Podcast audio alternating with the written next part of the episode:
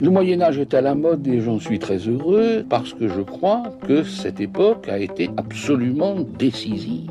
Je t'ai dit qu'elle soutenait sa thèse le 28 Une thèse euh, sur quoi? Les chevaliers paysans l'ont mis au lac de Paladru. Au lac de? Paladru Passion médiéviste, l'histoire médiévale vue par ceux qui l'étudient.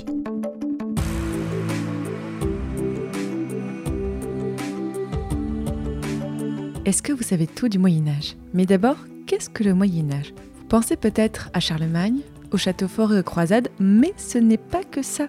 En général, on dit que c'est une période de 1000 ans, de l'année 500 à l'année 1500. Mais vous l'entendez dans ce podcast, il y a autant de définitions du Moyen Âge que de médiévistes. Je m'appelle Fanny Cohen-Moreau et dans ce podcast, je reçois des jeunes médiévistes, c'est-à-dire des personnes qui étudient le Moyen Âge en master ou en thèse, pour qu'ils vous racontent leurs recherches passionnantes et qu'ils vous donnent envie d'en savoir plus sur cette belle période. Épisode 67, Alexandre et Byzance au 9e siècle, c'est parti. Excuse-moi, mais euh, il y a des gens que, que ça intéresse? Bonjour à toutes et à tous. Aujourd'hui, nous allons aborder un espace géographique que je voulais traiter depuis très longtemps dans ce podcast. Il y avait des choses prévues, finalement, qui n'ont pas eu lieu. Mais aujourd'hui, nous allons parler de l'Empire byzantin et de Byzance, un acteur très important du monde médiéval. Et pour en parler aujourd'hui, j'ai le plaisir de recevoir Alexandre Martinez. Bonjour Alexandre. Bonjour.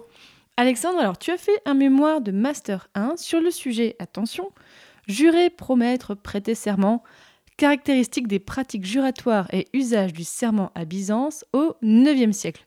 Donc tu étais sous la direction de Sophie Métivier à l'université Paris 1 Panthéon-Sorbonne et tu étais en master parcours monde méditerranéen médiéval.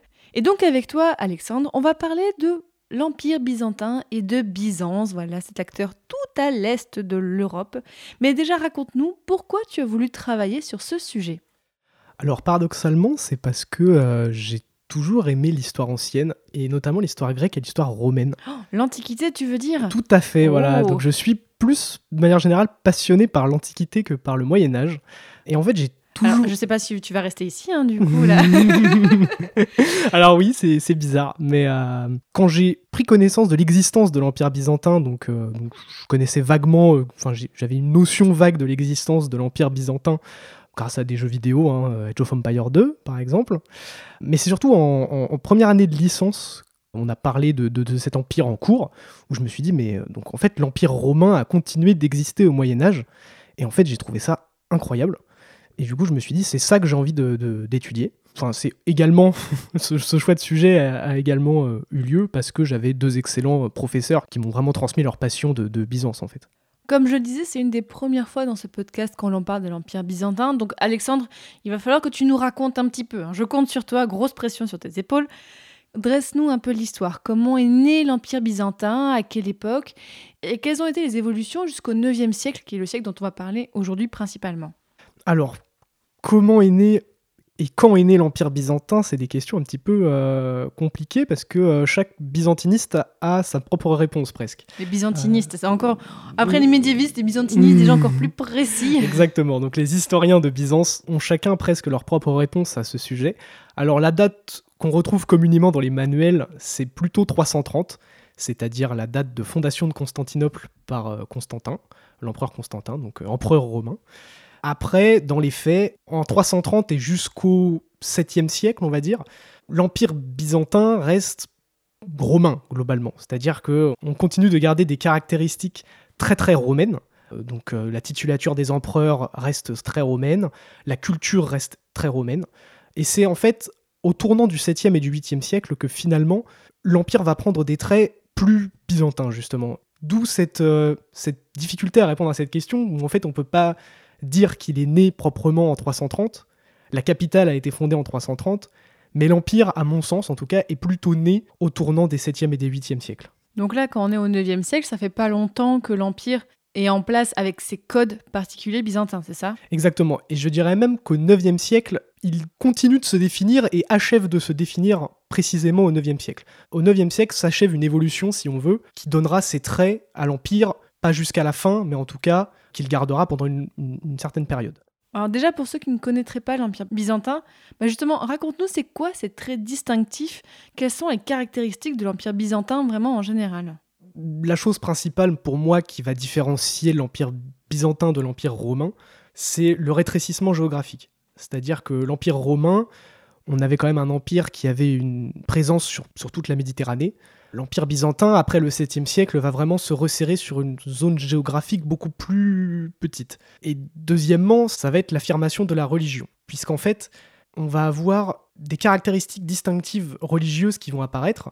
Donc le culte des icônes, par exemple, qui est une caractéristique propre aux chrétiens orthodoxes aujourd'hui, et qui a commencé à se développer précisément aux alentours de ces 7e, 8e siècles, du moins c'est ce qu'on estime, on n'en est pas totalement certain. Peut-être quelques changements dans la culture, donc le passage notamment du latin au grec. C'est un mouvement sur le temps long, ça ne s'est pas fait du jour au lendemain. L'administration va arrêter de d'émettre des actes en latin et va émettre des actes en grec. La titulature de l'empereur va changer. On va passer de euh, Imperator César Augustus à Basilus ou Autocrator, donc des termes grecs qui signifient roi et euh, Autocrator, empereur, on ne sait pas tellement le, le, le, traduire. Mais voilà, du coup on a euh, réellement ces, ces, trois changements qui vont différencier l'Empire romain de l'Empire byzantin. Et tu as commencé à le dire, mais quel espace géographique domine et contrôle l'Empire byzantin au IXe siècle? Tout d'abord, il faut revenir sur la position de, de Constantinople. Donc Constantinople... Euh... Constantinople, Byzance. Voilà, Constantinople, Byzance. Alors pourquoi ces deux noms?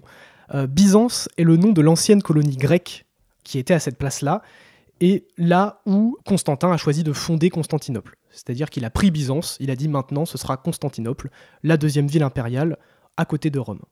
Et pourtant on a gardé le nom de Byzance, de Byzantin, pour caractériser l'empire d'après? Alors ça, c'est un autre débat. Ah. Euh, C'est-à-dire qu'effectivement, la dénomination de l'Empire byzantin, aujourd'hui, peut différer selon le pays où on se trouve. Ah. C'est-à-dire qu'en Grèce, par exemple, euh, les Grecs ont tendance à appeler l'Empire byzantin l'Empire grec. C'est une question de mémoire aussi. C'est-à-dire que euh, les Grecs ont tendance à s'approprier l'héritage byzantin. Ce qui est un petit peu logique, parce que c'était pas mal centré aussi sur la Grèce. Alors, c'est une question extrêmement compliquée aujourd'hui en histoire, c'est-à-dire que c'est une question qui est très très débattue. En fait, il faut comprendre que pendant toute une partie de l'histoire, euh, donc l'époque médiévale et l'époque moderne, les Occidentaux appelaient l'Empire byzantin Empire grec. Non pas Empire romain, parce qu'ils ne voulaient pas leur accorder l'héritage romain, euh, mais Empire grec pour un petit peu le dénigrer vis-à-vis -vis de euh, cet ancien Empire romain qui était considéré comme majestueux. Et en fait, le problème qui s'est posé au XIXe siècle, euh, lors de la, révolte grecque face à l'Empire ottoman, c'est que les nationalistes grecs se sont appropriés justement ce terme d'Empire grec en disant nous allons refonder l'Empire grec, nous allons reprendre Constantinople. Quelque chose qui a fait peur en fait aux, aux puissances occidentales qui se sont dit alors là, on va avoir deux empires orthodoxes sur le dos, on va avoir la Russie d'un côté et la Grèce de l'autre. C'est ce qui a vraiment posé problème aux puissances occidentales à ce moment-là, qui se sont dit donc là, il faut faire quelque chose. Et c'est à ce moment-là qu'en fait les historiens ont commencé à beaucoup parler d'empire byzantin et de Byzance pour parler de, cet empire, et ont arrêté d'employer les termes empire grec ou pour certains empire romain. Et euh, c'est vraiment à partir de ce 19e siècle qu'on a commencé à parler de Byzance et d'empire byzantin. Alors justement, revenons à l'empire byzantin et au 9e siècle géographiquement. Donc on a la capitale Constantinople, et comment s'étend l'empire autour? Alors l'Empire en fait s'étend euh, dans plusieurs directions. Jusqu'aux conquêtes euh, arabes, en fait, l'Empire va s'étendre jusqu'en Égypte euh, d'un côté, toute l'Asie mineure, tout le Proche-Orient, jusqu'à l'Égypte, voire même jusqu'à jusqu'à la Tunisie actuelle si on veut, l'ancienne Carthage.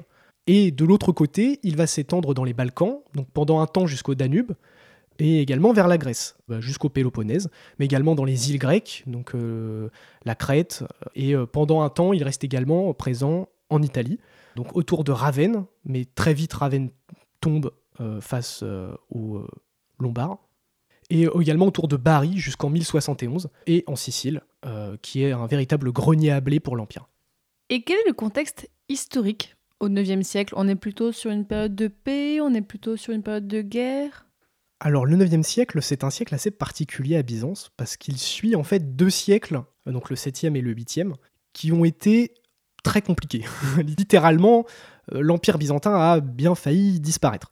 Mais ça, c'est un truc qu'on re... Alors, je spoil un peu déjà la suite de l'Empire byzantin, mais c'est un petit peu ça tout le temps. C'est en plein apogée, ça manque de s'effondrer, ça remonte, ça redescend. Oui, effectivement, il y a beaucoup de, de, de mèmes, notamment sur Internet, sur ce côté un petit peu métronome de l'Empire byzantin qui, un coup, est en plein âge d'or, un coup, est, au, est aux portes de l'effondrement.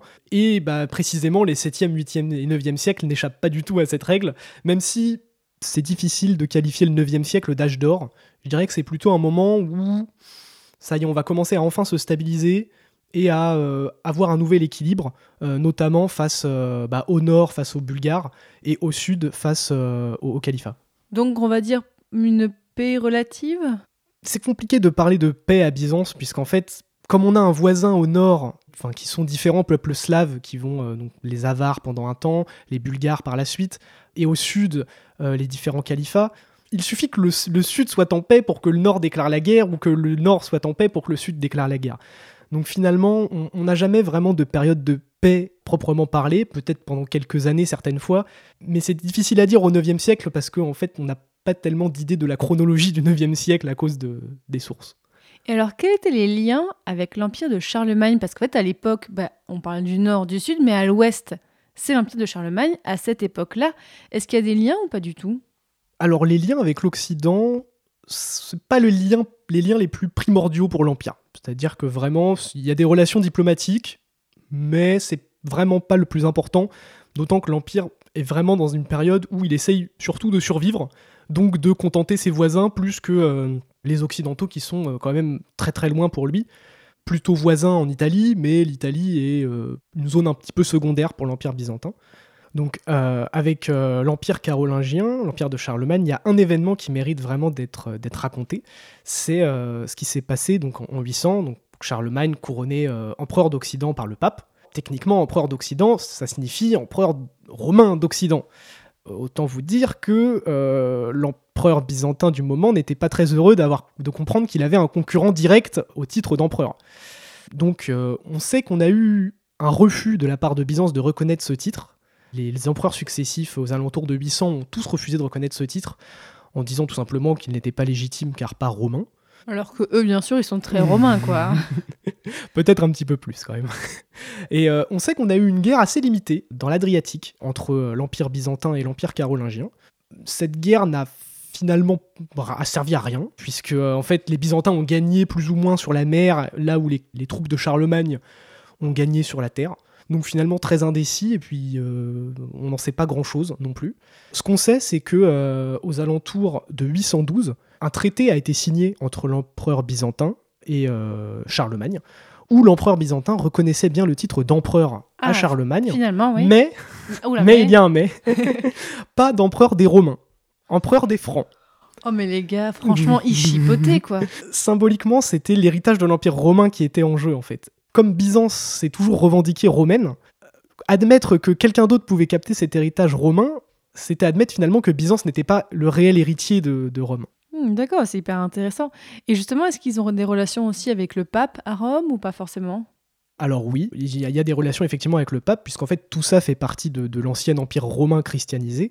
Donc on avait différents patriarcats euh, tout autour euh, de la Méditerranée. Après les conquêtes arabes, les deux seules institutions qui restent réellement puissantes sont le pape à Rome et le patriarche de Constantinople. Le plus souvent, on a une relation, on va dire, d'acceptation. C'est-à-dire que euh, le pape accepte de laisser euh, Constantinople plus ou moins tranquille, et le patriarche accepte de laisser euh, Rome plus ou moins tranquille. Chacun ont un peu des pratiques différentes. On a deux christianismes un petit peu différents qui se mettent en place. Et la plupart du temps, tout va bien. Mais quelquefois, ça va moins bien. C'est au, XIe siècle que tout finira par éclater. Mais déjà au IXe siècle, on sent qu'il y a des, des, premières tensions qui commencent à apparaître. On a un patriarche qui s'appelle Phocios, qui en fait, à la fin du IXe siècle, va excommunier le pape et lui adresser euh, une encyclique, donc un document, où en fait il euh, décrit toutes les erreurs du culte euh, latin en disant euh, voilà, ça vous le faites pas bien, ça vous le faites pas bien, ce que vous pensez ça c'est une erreur. Ce à quoi le pape va répondre, bien évidemment, en excommuniant Phocios et euh, en lui disant non, c'est vous qui faites des erreurs. Mais vous nous aviez jamais dit que vous vouliez être pape. Mais parce que l'occasion s'est jamais présentée. Mais là, c'est l'aubaine. Qu'est-ce qu'on va devenir, nous, maintenant? Un scribe, ça se remplace pas comme un valet de pied Mais si je me présente pas maintenant, ils vont en élire un autre et je serai marron. Parce qu'après, pape, c'est pour toute la vie. Hein. Suffit qu'ils prennent un genou. Moi, je peux faire une croix dessus. hein. Pourquoi ils vous éliraient? Ils vous connaissent pas. Euh, moi, j'aurais tenté le coup. Hein. Qu'est-ce que ça coûte? Et la quête du Graal, ça aussi, vous laissez tomber? Je croyais que vous trouviez ça grandiose. Ouais, ouais, ouais. Non, mais la quête du Graal, tout ça, c'est sympa. Mais bon, là, on parle d'autre chose. Hein. Là, euh, pape Moi, je vous préviens. hein. Dans pas longtemps, les chrétiens, c'est eux qui mèneront la danse dans toute l'Europe. Hein. C'est maintenant qu'il faut être sur le coup. Et si vous devenez pape et que vous revenez pas Non, mais attention. Si je deviens pape, il y a rien qui m'empêche de revenir ici une fois de temps en temps faire un petit coucou. Et si on s'attache un petit peu à Constantinople, la capitale de l'Empire, raconte-nous un petit peu comment est cette ville à l'époque, on a combien d'habitants, est-ce que c'est sympa? Donner des données chiffrées sur Byzance, c'est toujours quelque chose de très hasardeux, puisqu'en fait, euh, on n'a pas beaucoup d'archives officielles euh, en raison d'un incendie qu'il y a eu dans le palais impérial. Euh, donc en fait, la plupart des archives impériales sont perdues. Et donc du coup, en raison de ce manque d'archives, on a énormément de mal à, estimer, ne serait-ce que le nombre d'habitants qu'il y a à Constantinople. Alors, les estimations varient, mais la plupart du temps, on considère que à l'époque de Justinien, donc au milieu du VIe siècle, on devait avoir environ 400 000 habitants à Constantinople à peu Ah près. ouais, quand même. Voilà. Et les estimations les plus pessimistes considèrent qu'on est passé à 40 000 au 7e, 8e siècle. Les plus optimistes ne sont pas tellement plus optimistes, puisqu'on parle de 70 000 habitants. Et en pourquoi tout le monde est parti? À cause de la récurrence de la peste justinienne déjà. Donc Oh, a un détail. voilà, donc euh, qui revient de, de, bah, de façon très très régulière en fait euh, au cours des siècles à, à Byzance. Ce qui fait que généralement pour repeupler euh, Constantinople, on est obligé de euh, déplacer des populations, beaucoup de populations, alors des îles grecques souvent, ou alors des fois de Grèce, pour tout simplement pour, pour qu'il y ait des habitants dans la ville. Et à quoi ça ressemblait de marcher dans Byzance à l'époque, au niveau de l'architecture, tout ça? Qu'est-ce qu'on avait dans la ville? De l'aspect extérieur, en fait, on a une muraille qui enserre toute la ville. Donc la première muraille, c'est euh, la muraille de Théodose, donc un empereur byzantin euh, du 5e siècle. Et en fait, on a une deuxième muraille plus avancée qui est la muraille de Constantin. Et entre ces deux murailles, c'est assez particulier puisqu'on a un espace presque rural, en fait semi-rural, où on va avoir des monastères et euh, ce qu'on appelle des oikoi, c'est-à-dire des maisonnées aristocratiques qui vont avoir d'énormes domaines. Et au-delà de la muraille de Constantinople, on atteint le vieux centre, entre guillemets, de Constantinople, qui est plus urbain, plus urbanisé, où on va retrouver toutes les, caractéristiques des villes romaines anciennes, donc notamment l'hippodrome, les forums, un sénat, qui devient très vite symbolique, hein, qui n'a plus aucune utilité, mais également toute une série de bâtiments publics qui, justement, au IXe siècle, vont commencer à être réparés. C'est-à-dire que jusqu'au IXe siècle, l'Empire a d'autres priorités que de réparer les bâtiments publics. Mais au IXe siècle, on va, commencer, on va commencer à avoir une certaine renaissance architecturale, justement, où euh, on va commencer à réparer ces bâtiments à partir du règne en fait, de l'empereur Théophile, donc qui règne de 829 à 842, et qui correspond plus ou moins à une période où justement l'Empire commence un peu mieux à se stabiliser, à trouver un nouvel équilibre. Et c'est à partir de ce moment-là où des bâtiments publics datant d'époque romaine, en partie délabrés et en partie utilisés comme carrières jusque-là pour réparer d'autres bâtiments plus utiles, vont être rénovés et on va même construire de nouveaux monuments. Donc des monuments qui font penser aux monuments de l'époque justinienne, donc au VIe siècle, mais en taille plus réduite, évidemment. On n'a pas les mêmes moyens que, que l'Empire romain. Mais voilà, c'est à partir de ce 9e siècle, on va vraiment commencer à, à revoir des, des- une politique d'urbanisme, en fait, finalement. Et comment fonctionne le gouvernement de l'Empire byzantin à cette époque-là? Alors, c'est une question euh, débattue, parce qu'en fait, pendant longtemps, on a considéré que l'empereur était le cœur du gouvernement. C'est-à-dire, on a considéré que l'empereur était tout puissant, qu'il avait tous les pouvoirs, que tout passait par lui, et que s'il n'était pas d'accord sur un sujet, finalement, le sujet n'avait pas lieu d'être. En 2012, un historien américain qui s'appelle Anthony Caldelis a jeté un pavé dans la mare, en quelque sorte, en disant Cette manière qu'on a de percevoir l'empereur ne correspond pas à la réalité. Dans les faits, on voit bien que l'empereur est souvent sujet à des révoltes aristocratiques qui, le mettent dans une position où il n'est pas en mesure de choisir, de dicter la politique de l'Empire réellement. Et selon Anthony Caldelis, cela prouve que l'Empire byzantin n'est pas un empire, mais une république aristocratique, où en fait les décisions sont prises à la fois par l'empereur, mais surtout par l'aristocratie. Donc ça change beaucoup de choses, effectivement. Oui, effectivement. Alors, la thèse de Caldelis est très très débattue. hein. Euh, Beaucoup d'historiens ne sont pas d'accord avec lui, estiment qu'il a certainement tort. Moi, pour ma part, je trouve qu'elle a une certaine pertinence, parce que c'est vrai qu'on a un certain biais des sources avec Byzance, dans la mesure où les seuls écrits qui nous sont parvenus, c'est des écrits qui sont en faveur des empereurs généralement, ou en tout cas en faveur d'une certaine politique impériale. Et donc ils n'ont pas tendance à montrer les empereurs comme faibles, sauf quand ils sont euh, opposés à ces empereurs. Et donc du coup, selon Caldelis, c'est précisément ce biais qui nous fait penser que les empereurs étaient tout-puissants, alors que finalement, peut-être qu'ils auraient eu beaucoup moins de pouvoir que ça. Mais au-delà de l'empereur, comment est organisé l'Empire byzantin en lui-même? Est-ce que c'est organisé en régions calquées sur ce qu'a laissé l'Empire romain ou est-ce qu'il y a des spécificités?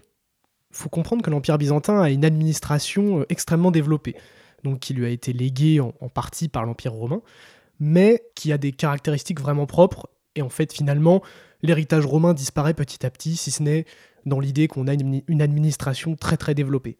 Donc on a l'empereur au, centre, euh, au centre du pouvoir, qui est entouré d'une myriade de conseillers spéciaux qui n'ont pas de statut à part entière. Mais chaque empereur, on le voit dans les sources, s'appuie sur un homme ou deux hommes, en quelque sorte un premier ministre si on veut. L'empereur euh, Michel III, par exemple. Michel, il y a vraiment des empereurs qui sont appelés Michel. Il y a eu énormément d'empereurs qui se sont appelés Michel. Euh. Ah. Donc notamment, au, rien qu'au 9e siècle, on a trois Michel. Donc si vous connaissez quelqu'un qui s'appelle Michel, vous pouvez l'appeler l'empereur maintenant, c'est un surnom. Exactement, Michel III Livrogne d'ailleurs, voilà, donc si jamais... Euh, ok. Donc par exemple, Michel III Livrogne euh, s'appuyait énormément sur son oncle euh, Bardas et sur son autre oncle Petronas. Et à la fin de son règne, il s'appuie sur un troisième homme, Basile, qui en fait, après un complot, tuera Michel et deviendra empereur. Parce que les empereurs à l'Empire byzantin, est-ce que c'est comme en Occident, normalement, le fils prend la suite, ou en fait pas forcément? Dans la théorie, à Byzance, l'empereur doit être l'élu de Dieu. C'est-à-dire que l'empereur, avant tout, doit être choisi par Dieu. Et comment il fait? Il lui envoie un message Il lui envoie un petit, un petit snap Non? Ça fait comment? C'est le problème. C'est-à-dire que le problème, c'est que techniquement, du coup, l'élu est le fils du précédent. Mais sauf que si un usurpateur arrive tue l'empereur et dit je suis empereur, finalement, c'est lui l'élu. Puisque s'il a réussi son complot, c'est que Dieu était avec lui.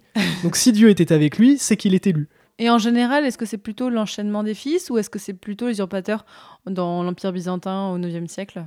Alors au IXe siècle, c'est assez compliqué. Au début du IXe siècle, on a une femme qui règne, donc Irène, l'athénienne. Irène? Irène. Ah ouais, là c'est aussi c'est classe comme nom. Voilà.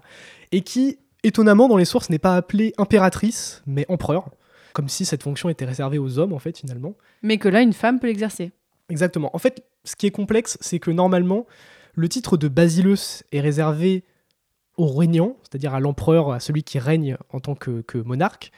Et le féminin, donc Basilissa, est plutôt réservé à la femme de l'empereur. Et donc là, vu que c'est une femme qui règne en tant qu'empereur, en fait, finalement, il est compliqué d'utiliser le terme de Basilissa qui est normalement réservé à la femme de l'empereur. Est-ce que c'est la seule femme impératrice, bon on dit impératrice là pour féminiser, qu'on aura Irène ou il y en aura d'autres au 9e siècle ou même après? Alors au 9e siècle, on a une femme qui va régner pendant un temps, qui n'est pas impératrice, qui est régente, mais qui va régner effectivement au début du règne de Michel III, qui va régner pendant quelques années, donc c'est Théodora, et qui va finir par être écartée du pouvoir par son fils. Mais par la suite, euh, également, au XIe siècle, on va avoir des femmes qui vont régner. Les dernières euh, représentantes de la dynastie euh, macédonienne sont des femmes. On a parlé donc politique, géopolitique, mais raconte-nous aussi la vie quotidienne à Constantinople. Comment est-ce qu'on vit à Constantinople au IXe siècle et c'est quoi les richesses de la ville? Donc c'est toujours compliqué, encore une fois, de, connaître la vie quotidienne concrètement, en l'absence d'archives qui, peuvent nous en parler. Ce qu'on sait, c'est que l'aristocratie a une place centrale Vraiment, l'aristocratie est le, groupe dominant de, Constantinople et de l'Empire. Après l'aristocratie, on a un deuxième groupe de, bourgeoisie, si on veut, qui est assez mal perçu par l'aristocratie et qui monte en puissance petit à petit. Donc ce sont des anciens artisans qui ont réussi à faire fortune, ce sont des marchands qui ont réussi à bien vendre leurs produits. Et en dessous de ça, on a une, autre classe qui est la classe des plus petits artisans, qui eux sont pour le coup assez mal vus de manière générale, puisqu'ils travaillent de leurs mains et que le travail de la main n'est pas forcément le, mieux vu à Byzance. On a également les femmes qui ont une place, euh, on va dire... Euh, Elles peuvent pas être dans les catégories d'avant, les femmes? Il y a des femmes aristocrates, il y a des femmes euh, effectivement dans la catégorie de la bourgeoisie, il y a des femmes artisanes, mais ce qui est particulier, c'est qu'une femme n'est pas de facto chef, par exemple, d'un atelier. Elle devient chef de l'atelier, elle peut devenir chef d'atelier en cas de décès de son mari. si son mari décède, il est normal que ce soit la femme qui devienne chef d'atelier. Mais de manière générale, à Byzance, on considère que si la femme de la famille a besoin de travailler, c'est que la famille est pauvre et que, euh, et que l'homme est malheureux. Ah oui, d'accord. et quelles sont les richesses alors de Constantinople? On a assez peu d'informations sur les métiers et les professions qui sont exercées à Constantinople jusqu'à la publication d'un document sous la règne de Léon VI, donc à la fin du IXe siècle, euh, qui s'appelle le livre de l'éparque. Alors l'éparque, c'est un petit peu l'administrateur central de Constantinople, c'est-à-dire un préfet si on veut. Et en fait, ce livre de l'éparque va recenser toutes les professions euh, qui existent à Byzance. On peut dégager en fait quelques lignes de force euh, de l'artisanat byzantin, constantinopolitain même d'ailleurs. Donc les mosaïques, le travail d'orfèvre, mais aussi les soieries, mais et c'est une particularité de Constantinople et du monde byzantin, le travail des icônes et des images. C'est-à-dire c'est une particularité du christianisme d'Orient, du christianisme orthodoxe aujourd'hui. Donc vous ne trouverez pas d'icônes dans les églises catholiques a priori, vous en trouverez dans les églises orthodoxes. Et en fait, Constantinople avait de nombreux ateliers qui fabriquaient ces icônes pour aller orner les églises, pour aller orner les rues, pour orner les habitations. On sait aussi qu'on a un travail du bronze qui a existé à Byzance et qu'il a été exporté Notamment en Italie, on a des preuves de euh, marchands italiens qui ramènent des bronzes de Constantinople vers l'Italie.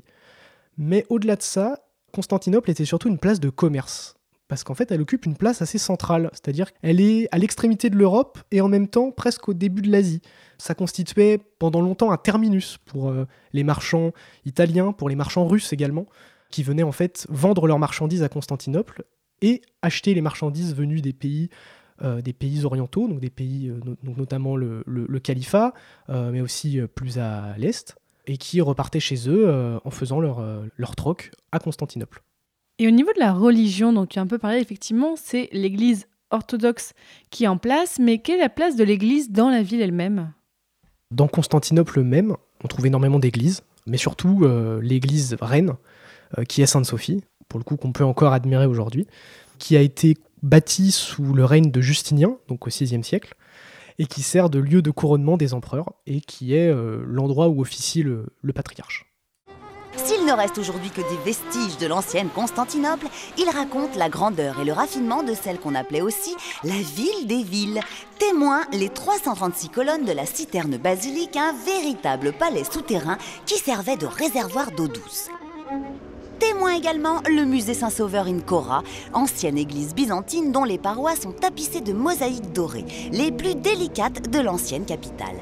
L'art byzantin qui prospère jusqu'à la chute de l'Empire au XVe siècle influence tout le pourtour méditerranéen. À Venise, par exemple, il s'incarne dans la basilique Saint-Marc. Et dans ton mémoire, Alexandre, tu as particulièrement étudié le serment et les pratiques juratoires à Byzance au IXe siècle. Alors raconte-nous en quoi ces pratiques spécifiques et sociales font partie de la structure de la société. Avant toute chose, je pense qu'il est nécessaire de définir ce qu'est un serment au-delà du cadre byzantin, puisque le serment, euh, évidemment, on en a dans énormément de sociétés et pas uniquement à Byzance. Donc ça a été un premier travail que j'ai essayé de faire, c'est-à-dire de cerner mon objet, donc comprendre ce que c'était en fait un serment. Donc il y a un colloque euh, dont les actes sont parus en 1992 qui a défini le serment comme euh, phénomène social total. Alors qu'est-ce que ça veut dire tout ça Oui, c'est large. Hein, voilà. C'est-à-dire que c'est extrêmement large, mais l'idée c'est qu'en fait le serment de manière générale et dans toutes les sociétés qui l'utilisent peut servir à à peu près tout et n'importe quoi. C'est comme un contrat ou c'est autre chose? Ça peut être un contrat, mais ça dépasse le cadre du contrat dans la mesure où on a un appel constant, quasiment, à une puissance divine. Ce qui n'est pas forcément le cas du contrat, notamment à Byzance, on a des contrats, mais qui ne font pas forcément appel à Dieu, alors que le serment est toujours marqué par une présence divine, qu'elle soit matérielle ou qu'elle soit euh, nommée. Donc le serment, finalement, dans toutes les sociétés où il est utilisé, peut prendre des formes très variées, donc dans la manière dont on se déplace, dans la manière dont on l'exprime, euh, dans les mots qu'on utilise, dans les puissances qu'on va invoquer. Et c'est ça qui est extrêmement compliqué. Ça a été de saisir tous ces éléments à Byzance, sachant que on n'a pas de guide, on n'a pas un document qui nous dit voilà comment étaient faits les serments à Byzance. Il y a assez peu d'études parmi les historiens byzantins sur le serment et sur l'oral en fait de manière générale à Byzance, parce qu'on a eu tendance à dire que l'Occident était l'endroit où on n'avait que de l'oral et pas d'écrit, alors qu'à l'inverse, Byzance aurait été l'endroit où on n'avait que de l'écrit et pas d'oral.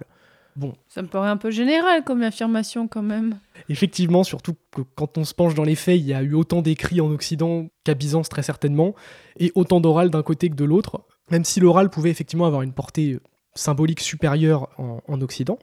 Parce que là, ces serments que tu as étudiés étaient surtout à l'écrit ou à l'oral? C'est une des particularités euh, byzantines pour moi, c'est qu'on trouve des serments à la fois oraux et écrits. C'est-à-dire que on peut très bien avoir une fois un serment prononcé par un homme qui va prendre une croix en main et jurer au nom de Dieu quelque chose, et d'autres fois simplement, l'exemple qui me vient en tête, c'est euh, l'empereur euh, Constantin V qui va rassembler la population dans l'hippodrome pour leur faire signer un serment. Et donc, à quoi servent ces serments? De manière générale, euh, les serments servent à deux choses. Donc on a deux types de serments qu'on retrouve dans toutes les sociétés qu'on étudie et Byzance ne fait pas exception. D'un côté, les serments promissoires, donc qui vont servir à promettre, euh, à garantir un engagement futur, et les serments assertoires, qui vont plutôt garantir un témoignage sur un fait passé. Donc par exemple, euh, les serments judiciaires, qui vont garantir que notre témoignage est véridique. À l'inverse, un serment de fidélité, par exemple, on sait qu'à Byzance, a priori, il y avait un serment de fidélité des fonctionnaires envers l'empereur. Ce serment est un serment promissoire. Donc euh, à Byzance, on retrouve le serment dans plein de situations finalement. Donc l'aspect très réducteur qu'on avait avant en disant il n'y a pas de serment à Byzance, ça n'existe pas, en réalité dès qu'on se penche sur les écrits, on se rend compte que le serment est à peu près partout.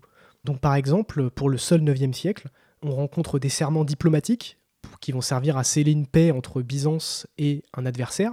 On retrouve des serments de fidélité à l'empereur, qui vont notamment être demandés à la population ou à des individus particuliers. On retrouve des serments qui sont notamment prêtés par des évêques en faveur d'un patriarche. Et de manière plus triviale, on trouve un serment de, Théophile, donc le fameux empereur, qui euh, prête serment à sa femme en lui euh, jurant qu'il lui sera fidèle après l'avoir trompé. Ah oui, donc on peut aussi avoir ce genre de choses très pratiques. Voilà, et c'est ce qui me fait dire qu'en fait, le serment, au-delà de l'aspect très très formel qu'on peut lui donner et que lui donnent les sources de quelquefois, en fait, il a pu être utilisé de façon beaucoup plus quotidienne par les Byzantins. Et Alexandre, sur quelle source est-ce que tu as travaillé pour ton mémoire, donc pour en savoir plus sur Byzance et sur les serments à Byzance? Je me suis servi énormément de chroniques. Donc la première chronique dont je me suis servi, c'est la chronique de Théophane le Confesseur. Donc Théophane le Confesseur remonte très très loin dans l'histoire byzantine et s'arrête au tout début euh, du 9e siècle. Donc sa chronique était intéressante pour avoir un point de vue sur le début de ce siècle. D'autant que la chronique de Théophane a la particularité d'avoir une chronologie très très bien établie.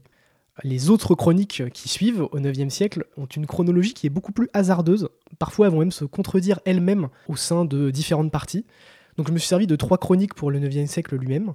La chronique d'un auteur inconnu qu'on a appelé Théophane Continué, puisqu'en fait il dit lui-même dans le début de sa chronique qu'il reprend l'œuvre de Théophane là où celui-ci l'a laissé. Euh, la chronique de Génésios, on ne sait pas tellement qui c'était non plus, on pense que c'était peut-être une première version de la chronique de Théophane Continué.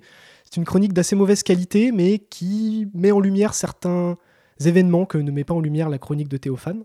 Et euh, la troisième chronique dont je me suis servi, qui est beaucoup plus tardive, euh, qui a été écrite euh, vraiment euh, trois siècles après, c'est la chronique de Jean Skilitses, donc un autre auteur très proche du pouvoir lui aussi. J'ai également lu des, vies de patriarches, donc c'est un, style qui, existait beaucoup à Byzance, de relater la vie de patriarches, de, de saints, ainsi que les lettres d'un patriarche un petit peu plus tardif lui aussi, qui s'appelle Nicolas Mystikos, et qui en fait m'ont permis parfois de saisir autrement des événements que j'avais dans les chroniques.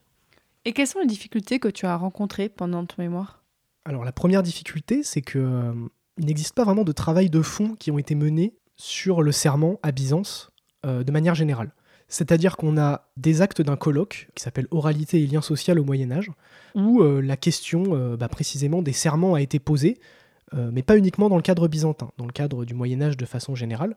Quelques articles s'intéressent au cas byzantin, mais il ne s'agit pas à proprement parler d'une somme, il s'agit plutôt d'un ensemble d'articles assez disparates, mais qui néanmoins ont été extrêmement utiles à ma, à ma recherche. La deuxième difficulté, je dirais que c'était la mauvaise qualité et la partialité des sources que j'ai étudiées. Comment tu oses critiquer les sources byzantines? Mais tu n'as pas honte? En fait, euh, ce qui est très compliqué, c'est que ces sources sont opposées aux empereurs en place. C'est-à-dire qu'elles ont été écrites généralement un siècle après. Ils critiquent les empereurs précédents, forcément. Oui, il critique les empereurs précédents, il critique les empereurs précédents pour des raisons religieuses. Il se place vraiment en opposition avec ces empereurs-là. Et donc forcément, ces auteurs ont tendance à, enfoncer les empereurs précédents avec un parti pris qui est euh, totalement flagrant et qu'ils ne cachent même pas en fait. Donc ça, effectivement, c'est problématique dans la mesure où on essaie de produire quelque chose, un minimum objectif, et on se retrouve avec des sources qui, elles, ne le sont pas du tout. On a ça aussi pour l'Occident, avec des chroniqueurs, effectivement, qui critiquent certains rois, mais parce qu'ils étaient liés à d'autres rois. Oui, tout à fait.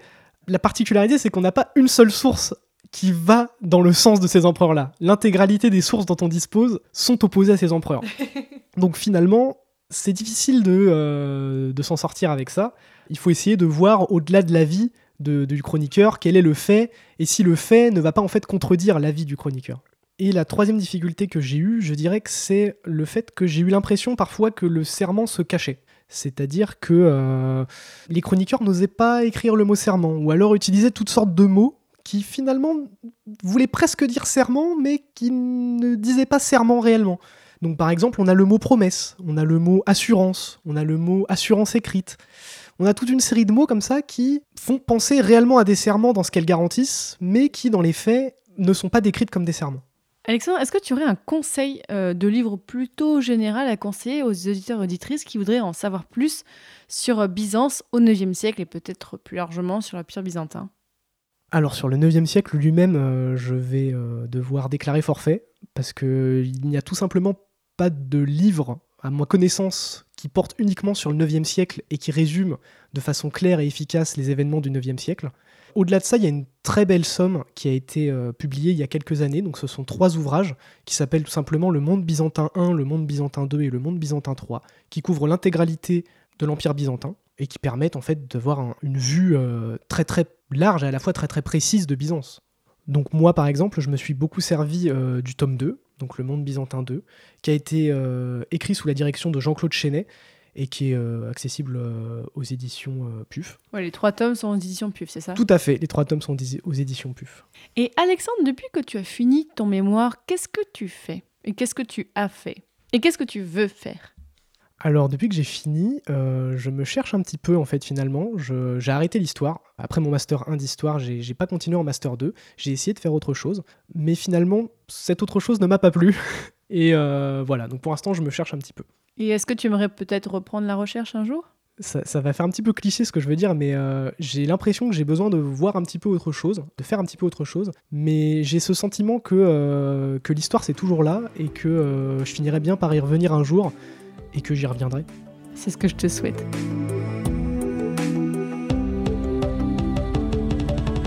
Désormais, chers auditeurs et auditrices, vous en savez beaucoup plus sur l'Empire byzantin au Moyen Âge, bon précisément sur l'Empire byzantin au 9e siècle.